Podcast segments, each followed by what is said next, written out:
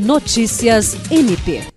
O Ministério Público do Estado do Acre entregou ao governo do Acre donativos para atender as famílias afetadas pelas enchentes. A entrega foi feita pelo Procurador-Geral de Justiça Danilo Lovisaro do Nascimento e pelo coordenador adjunto do GPRD, promotor de justiça Luiz Henrique Rolim, fruto da campanha Doe Solidariedade, promovida pelo MP Acreano para ajudar famílias afetadas, primeiro pelas enxurradas e depois pela cheia do Rio Acre, o material arrecadado é composto por 120 cestas básicas, 100 kits de limpeza e mais de 700 unidades de fraldas geriátricas e infantis.